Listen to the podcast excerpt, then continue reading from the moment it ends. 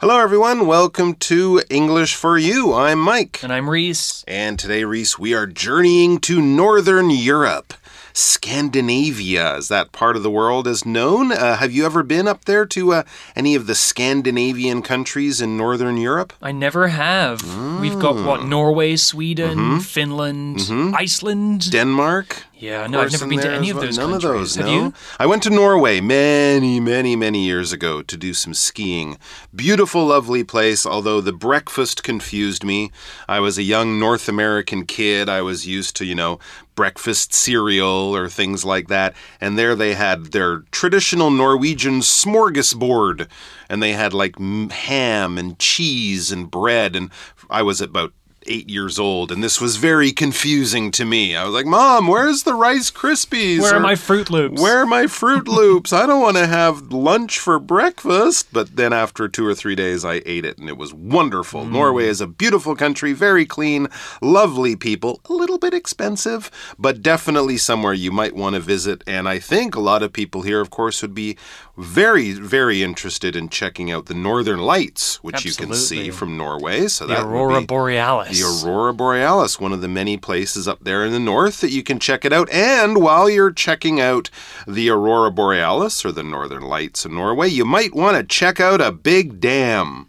Dam? A damn big dam. A damn big dam. Or a darn big dam, I think I should really say. Well, but a, yes. dam, a dam is something you might find by a river. We'll explain a bit more Yeah. about what a dam is exactly in the article. Mm-hmm. But it's something to do with water, and you've probably maybe seen a picture of one at the very least. Oh, well, definitely have seen a picture of one. Often dams here in Taiwan make the news, right? Because they're around those those lakes, those reservoirs, R E S E R V O I R, and that's where we collect a lot of water. So anytime you hear about, oh no, we're running out of water because it didn't rain this year, that's because the water behind the dam is getting very, very low. So dams do often make the news. They also provide us with power and all sorts of stuff, but they do some bad things to the environment. So that's what we're going to be learning about, and we're also going to be learning about what Norway is doing about it. Let's check out the article. Reading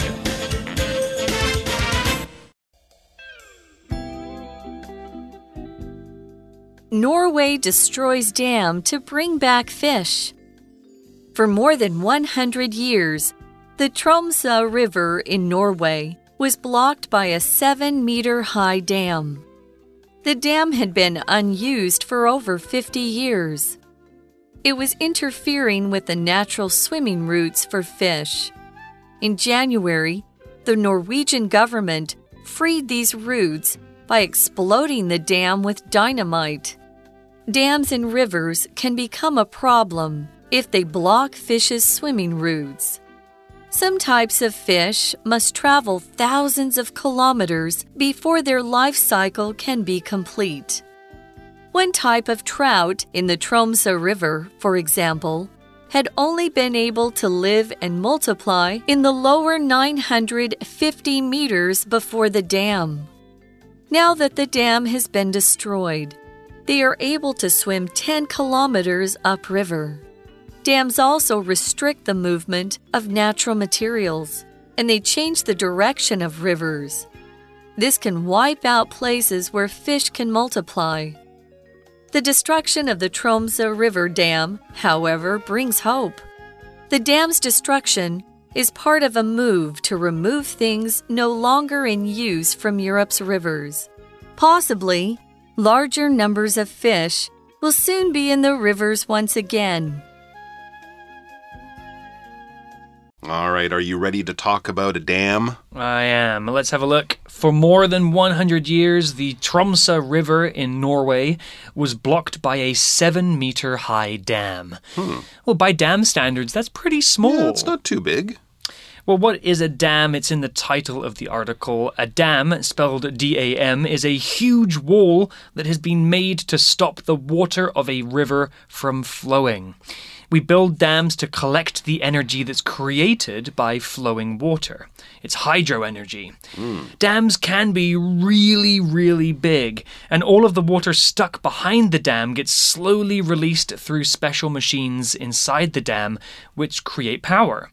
Dams can be really bad for the environment, though, as they interrupt the way that many river animals live. Here's an example sentence with dam. If the government builds a dam up the river, our village won't have enough water for our crops. Mm, yeah, well, that's true, of course, because the dam will stop the flow of the, the water through the river, or at least control it by a lot. So people who need that water further down the river, they might end up high and dry, literally. So dams can come with problems, but they can also create wonderful, clean, free electricity. So that's a good thing about them. Now let's talk about this dam on the Tromsa River in Norway. It says the dam had been unused for over 50 years. What do you mean? So this is an old dam. It's kind of a retired dam. If it had been unused, that means they stopped using it more than 50 years ago. They probably built another dam or found another way to supply power, or maybe this dam was just getting a bit old, so it was retired. They stopped using it. And it was interfering with the natural swimming routes for fish. Another reason, maybe the dam stood unused for so long, because after they designed it, they realized that it was interfering with the natural swimming routes for fish. It was basically causing big problems for the fish that are found in the rivers and lakes of that area. And when you say something is interfering, yeah, it's kind of causing problems. It's stopping you from doing what you're trying to do. It could be someone standing in your way as you're trying to walk through a door. It could be someone bothering you as you're trying to study. Anything like that could be interfering because it's preventing you through its actions or what it's doing. It's preventing or stopping you from doing what you are trying to do. So it is interfering with you in some way or another. In this case, this dam, this big wall across the river, was interfering with the natural swimming routes for fish.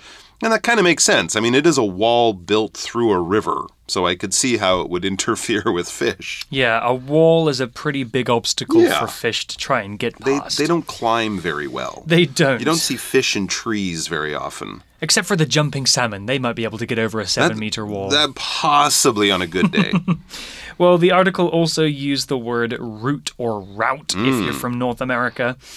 A route is basically the way that you get to a destination.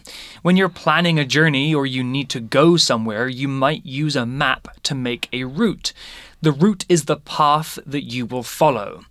So we humans use roads and sidewalks usually to get around, but fish use rivers as their routes. Well, back to the article, and it says in January the Norwegian government freed these routes by exploding the dam with dynamite. wow. Sounds like a lot of fun. It does. I want to see pictures of that. Explode is a very exciting verb. It means to burst or shatter violently and noisily as a result of combustion. That means burning, excessive pressure, or another process. Basically, explode means to go boom. It can be very dangerous when things explode. If you're standing too close to an explosion, which is the noun form, you could get hurt or even die. Bombs used in wars explode, and sometimes electrical things can explode too if they get too hot or if there is too much power inside them. Here's an example sentence. Before they exploded the dynamite, the miners set off a loud siren. So we've got the word dynamite here as well, which quickly is an explosive. It's a thing that you can explode. It's kind of like a bomb. Usually in cartoons, they are shown as red sticks with a mm-hmm. long fuse, and you set the fire and run away, and a few seconds later, bang. That's everything right. goes boom. In the cartoon, it might also say TNT on the side, which That's I think is the chemical term or the chemical name for dynamite. But yes, they go boom, they explode, just in the same way that a little more safely, but do cover your ears, a balloon will explode if you fill it with too much air. That won't hurt you, but it is loud, so please keep it away from my ears. Anyways, back to the article. So they blew up the dam, they exploded the dam. In other words, they just took the dam away. They removed the dam from the river. As the article says, dams in rivers can become a problem if they block fish's swimming routes or routes, as a North American person, some of them might say.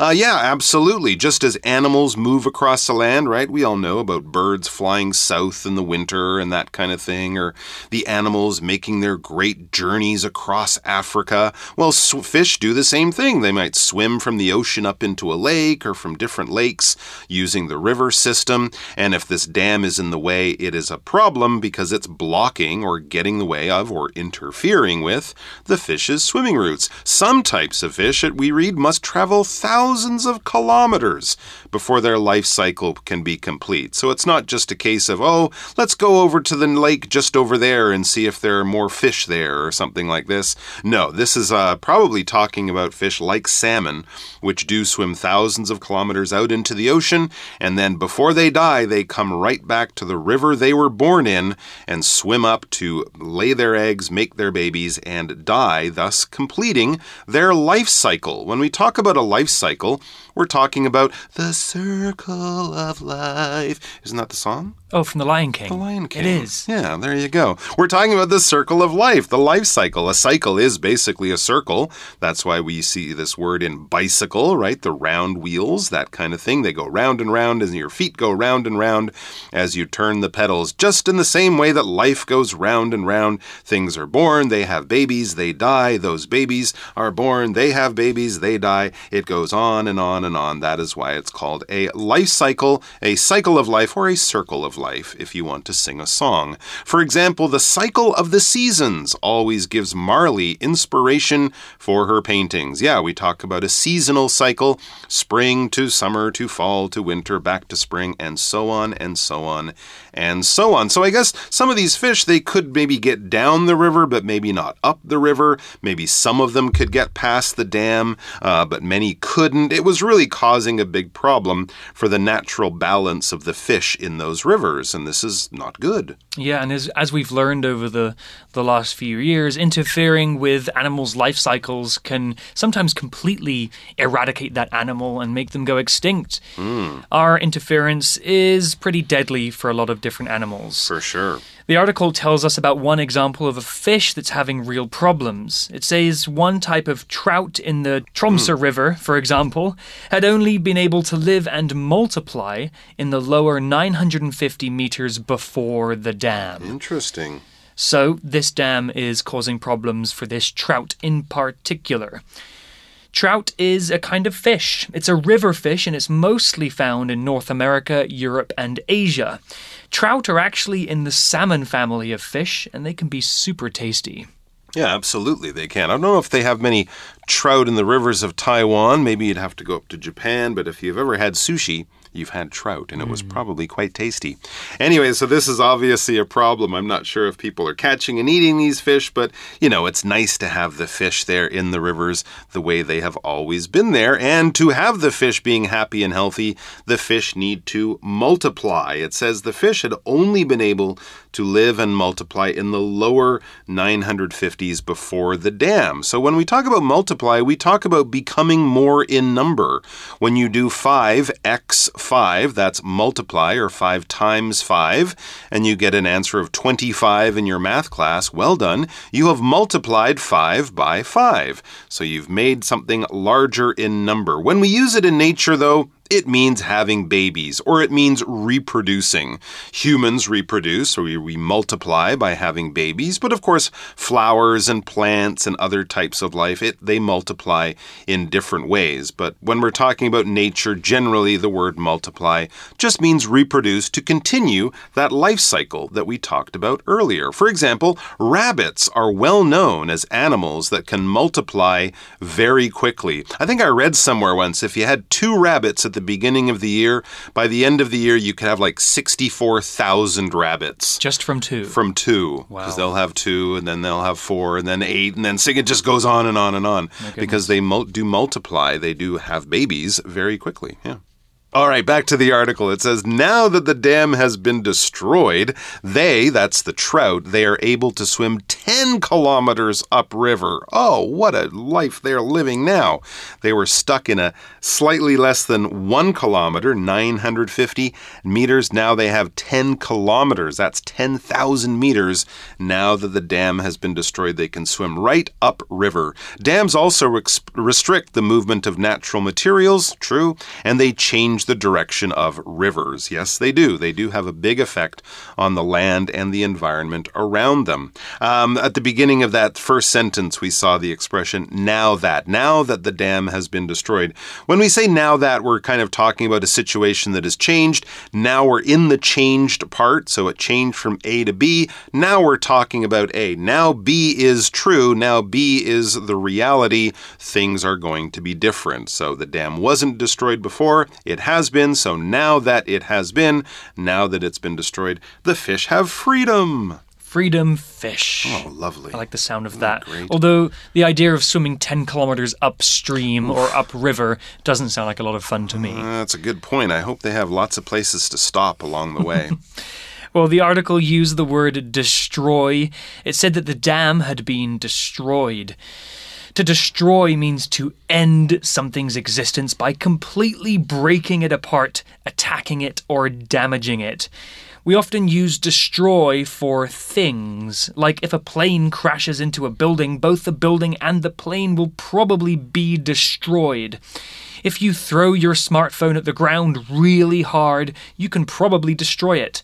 To destroy means to break something so much that it cannot be used again.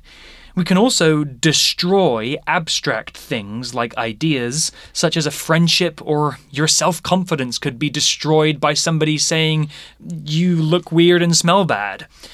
Here's an example sentence When the storm hit our town, it destroyed over 30 buildings. Hmm, well, that's a big storm that destroyed so much of that town.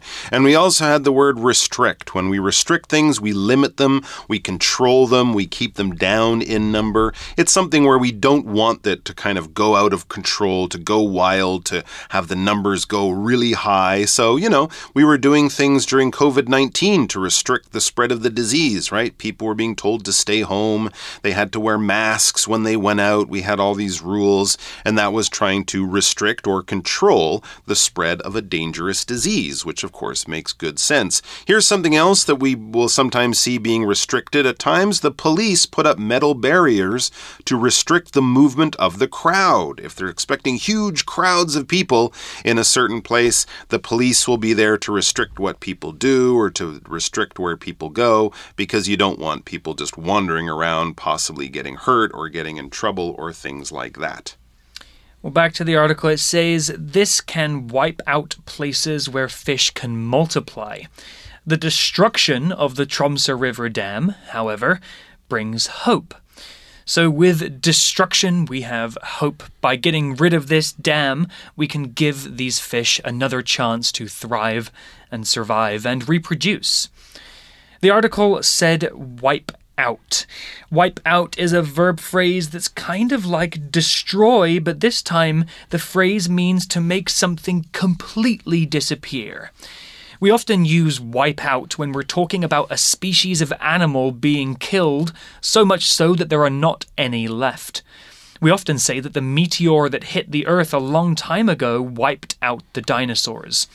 If we're not careful, our behavior as humans could wipe out many other animal species. For example, humans wiped out the mammoth about 10,000 years ago because we kept hunting them until there were none left. They were wiped out. That's true. It wasn't the dams in that case, it was our cavemen ancestors who wiped out the mammoth. All right, back to the article. The dam's destruction is part of a move to remove things no longer in use from Europe's rivers. Okay, so this might not be the only dam that gets uh, removed or destroyed or something like that. It's part of a move, or this is kind of like a plan, part of a new uh, a new idea to remove things no longer in use from Europe's rivers. When something is in use, it is being used. When it is no longer or not in use, it is not being used. So, you know, for example, if you're on an airplane and you want to go to the washroom, you have to hope that one is not in use, because that, if it is, if all of the bathrooms or washrooms are in use, you'll have to wait because they are being used. Possibly, we read, larger numbers of fish will soon be in the rivers once again. Well, that's a great goal for them to have. Plus, you know, you're removing these dams from the environment. Dams aren't the most beautiful things in the world. So if you can remove these ugly buildings or these ugly structures and get the fish and the rivers healthy and happier once again, I say okay. I say okay too. Restoring nature back to its original state where possible is going to be good for the animals and it's going to make it look nicer for us when we want to visit as well. The article used the phrase once again. It said possibly larger numbers of fish will soon be in the rivers once again. Once again quite simply means one more time or to do something another time. Could you say that once again, please? Once again, Mike was late for class. Sorry. or could you send me that email once again? I accidentally deleted it. It just means to do it again. Well, that's the end of our article about the dam in Norway that is no longer there, and hopefully the fish that will thrive because of its being destroyed. Yeah, I hope so too. Maybe the next time I visit Norway, I'll ask where their trout came from, and I'll hope that they'll say, oh, the Tromsa River. I'll say, that is fantastic. All right, we'll have our chat question right after the close, uh, right before we close, so let's come back for that. You chat. All right, so our chat question is What else could governments do to help recover fish populations that have gotten smaller? So, Norway has destroyed this dam. That's to help their fish populations grow or multiply. What other things could governments do to help recover fish populations or get the fish numbers back up to higher, healthy levels? Well, if anybody's seen the documentary film Seaspiracy, mm -hmm. they will know that we are overfishing oh, the boy. waters around the world. We sure are. That means we're fishing too much. We're catching fish in their millions mm. to feed people around the world because we love to eat seafood. True. A lot of the fish that's caught gets wasted, anyways, right? It does. Yeah. And we're catching fish faster than they are able to reproduce, mm. which means the numbers are going down and down and down, and eventually those numbers could hit zero. It's a bad situation. So, what do you think we can do to help the fish populations recover? Farm more fish? Fish, eat, and, eat certain types of fish that are easy to farm, and let the other fish, like tuna, kind of get a break for a while mm. so the numbers come back. Um, you know, ban things like shark finning, which of course not only kills the shark, but they catch many other fish that end up being thrown away. There's all sorts of ways people and industry waste fish, and if we all ate a little bit less and were smarter with our choices and put pressure on governments and business to do a better job, then maybe the fish would be happier and we would be too. Well, stay happy, guys, no matter what. We enjoy having you spend your time with us, and we'll see you back here for more great articles very soon. Until then, bye bye. Goodbye in Norwegian. What is that? I'm not sure. Bye bye. Vocabulary Review Dam. The government built a dam to control the direction of the river near this town. Explode. Some soldiers decided to explode the bridge to stop the enemy army from crossing the river. Cycle. The water cycle is how water goes from lakes to clouds and then becomes rain. Multiply. The school created a special area outside where plants could grow and insects could multiply. Destroy. The family lost everything they owned when their house was destroyed by a fire. Restrict. This chain will restrict the dog to one side of the yard so that he can't run around.